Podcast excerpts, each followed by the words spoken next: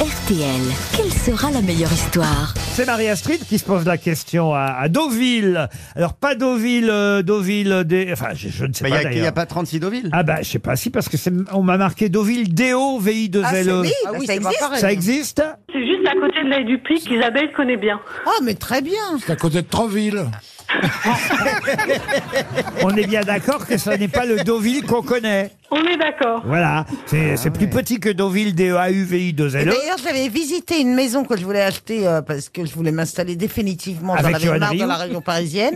Je voulais, je- et j'avais visité une maison à Deauville et je me disais, bah, ça fait bien d'habiter à Deauville, mais c'était le petit Deauville. Quoi. c'est une région d'élevage de chevaux de course. Qu'est-ce que vous faites à Deauville? Euh, non, je- en fait, j'habitais à Paris. Ah C'est bah. juste l'adresse quand je... Mais Paris, le vrai Paris ou Paris Le vrai Paris. Et pourquoi vous mettez que vous habitez à Deauville? Parce que quand je m'étais enregistré, longtemps que je m'étais sur le compte RTL, je sais pas j'avais mis. J'habitais à l'étranger à en fait. l'époque et du coup j'avais mis une adresse de ma mère en, à Deauville. Écoutez, Voilà. votre vie ne nous regarde pas. C'est compliqué votre histoire, c'est louche. Ce qui compte, c'est que vous misiez sur une des grosses têtes, la grosse tête qui va le mieux raconter son histoire drôle. Est-ce que vous avez une petite idée déjà, peut-être? Oui, Christophe Beaugrand. Ah, pour ces histoires belges Oh là. Ouais, puis il me fait toujours rire. Oh, donc, mais euh, vous avez du goût, hein, même si vous n'habitez pas à Deauville. Mais je crois qu'ils sont plusieurs à avoir une histoire belge Ah, bah, aujourd'hui. ouais, moi, on sait- j'ai une histoire. J'ai une histoire corse. Bah, alors, on va commencer par euh, Isabelle Mergot et sa première histoire belge. On terminera par Christophe, puisque c'est sur lui que vous pariez. Isabelle d'abord. Alors, le soir de ses noces, il y a un gros négociant belge qui éclate d'un rire gras et dit à sa jeune épouse, Allez, viens une fois, on va faire ça comme les chiens. Et elle lui répond, Écoutez, chérie, maman m'a dit de faire une fois tout ce que vous demanderez parce que ça est dû. Alors, je veux bien faire comme les chiens, mais pas dans une rue où on me connaît. Une histoire corse avec Bernard Mabille. Un petit gars du continent vient d'ouvrir un nouveau bistrot en Corse. Deux mecs qui entrent, l'air louche et très suspicieux, et demandent deux cafés et deux croissants. C'est une Rossi. les deux types, les deux types reviennent le lendemain. Deux cafés avec deux croissants. Le troisième jour, les deux types se pointent de nouveau. Le patron, croyant bien faire, demande deux cafés et deux croissants. Et l'un d'eux sort son flingue et abat le barman. L'autre lui demande, mais pourquoi t'as fait ça? Ah, il en savait trop. Elle est très drôle. Elle est, Elle est très drôle. Elle est très drôle. Elle est bien racontée. Alors, on passe maintenant à Rachel Kahn. Oh là là, moi c'est difficile, c'est une blague allemande. Ah oui, oui. Ah, À l'époque où le nazisme pressure presque toute la force de travail de l'Europe, Hitler passe une inspection dans une usine de Berlin. Il s'arrête devant un soudeur et lui dit D'où est-ce que tu es?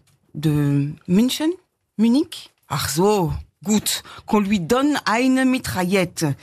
Je t'ordonne de tirer sur les camarades qui est à côté de toi. Mais voilà que le soudeur verdit. Il se met à trembler. Il s'effondre. Nein, du bist ein Arschloch, du bist eine Esel. Tu es un mauvais Allemand, euh, Hitler.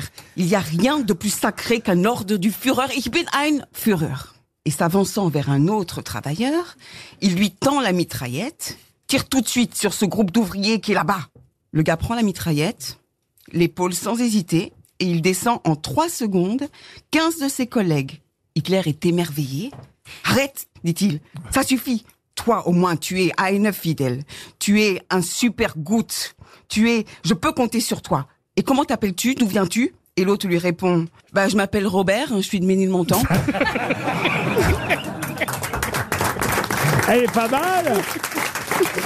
Si, si, puis alors, je vois que vous maniez bien l'allemand, dites donc. Ah, Ah, si, c'est- c'est- c'est- vous avez appris l'allemand Absolument. Ah je Première vois- langue. Ah oui, je vois bien. hein. Ah non, non, c'était très bien. Fout à la trouille, presque. Oui, c'est plus, c'est plus Ah, je inquiétant. jure, hein, c'est c'était- plus inquiétant que drôle, c'est vrai. On était dans l'usine. euh, Oui, oui, on pensait qu'on avait Hitler là, en- qui rentrait de vacances quand même, mais on a.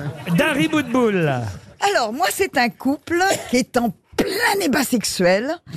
Quand tout à coup, la femme dit à son mari Oh, vas-y, fais-moi crier Et le mari répond t'as pas un peu grossi J'ai pas. Johan Rioux. Alors, on est dans une usine Renault. Oh. Et là, il y a quelques ouvriers, c'est l'heure de la cantine. Il y a un qui a pris un steak frites, il y a un qui a pris du riz, il y a un qui a pris des légumes. Et là, il y a un quand même qui demande, mais vous savez qui c'est Gutenberg? Et là, tout le monde se regarde. Bah non, ils arrivent pas. Bon, alors, ben, c'est que si vous alliez comme moi au cours du soir, vous sauriez que Gutenberg, c'est le mec qui a inventé l'imprimerie. Et Parmentier, vous savez qui c'est au moins? Bon, Gutenberg, vous savez pas, mais Parmentier. Les autres se regardent encore, et Bobby, ils savent pas, bah non, on sait pas. Bah vraiment, si vous alliez au cours du soir, vous sauriez que Parmentier, c'est l'inventeur de la pomme de terre. Mais quand même, si vous n'allez pas au cours du soir, bah vous resterez toute votre vie des paumés, des égarés, euh, il faut vous cultiver un petit peu. Et là, il y a un ajusteur, il en peut plus, il se met en colère et il dit, bon d'accord, on ne sait pas qui c'est Gutenberg et Parmentier. Mais toi, tu sais qui c'est François Martelin? Ben non, bah François Martelin, c'est le mec qui couche avec ta femme pendant que t'es au cours du soir. Elle est bien. Et maintenant, l'homme sur qui vous avez misé, Marie-Astrid, Christophe Beaugrand. C'est effectivement une histoire belge. Ça se passe dans un avion. L'avion a décollé depuis une heure à peu près. Et il y a un passager belge qui fouille dans sa poche comme ça, qui, qui regarde à droite, à gauche. Il sort son paquet de cigarettes. Il allume la cigarette, il se met à fumer, tranquille, comme ça. Là, il y a un peu de fumée qui se dégage. Il y a l'hôtesse qui s'approche et qui lui fait Euh, Monsieur, c'est la zone non-fumeur. Veuillez éteindre votre cigarette, s'il vous plaît. Elle est quand même très polie. Donc le passager s'exécute, il éteint la cigarette. Une demi-heure passe. Il regarde à droite, à gauche. Il appelle l'hôtesse, il lève le doigt et dit Dites-moi, mademoiselle, est-ce qu'on est, ça y est, on est, on est enfin sorti de la zone non-fumeur? Marie-Astrid, j'ai l'impression que vous avez acheté le public. C'est beau cette solidarité. C'est beau cette Mais en tout cas, solidarité. vous avez gagné votre voyage. Bravo, Marie-Astrid.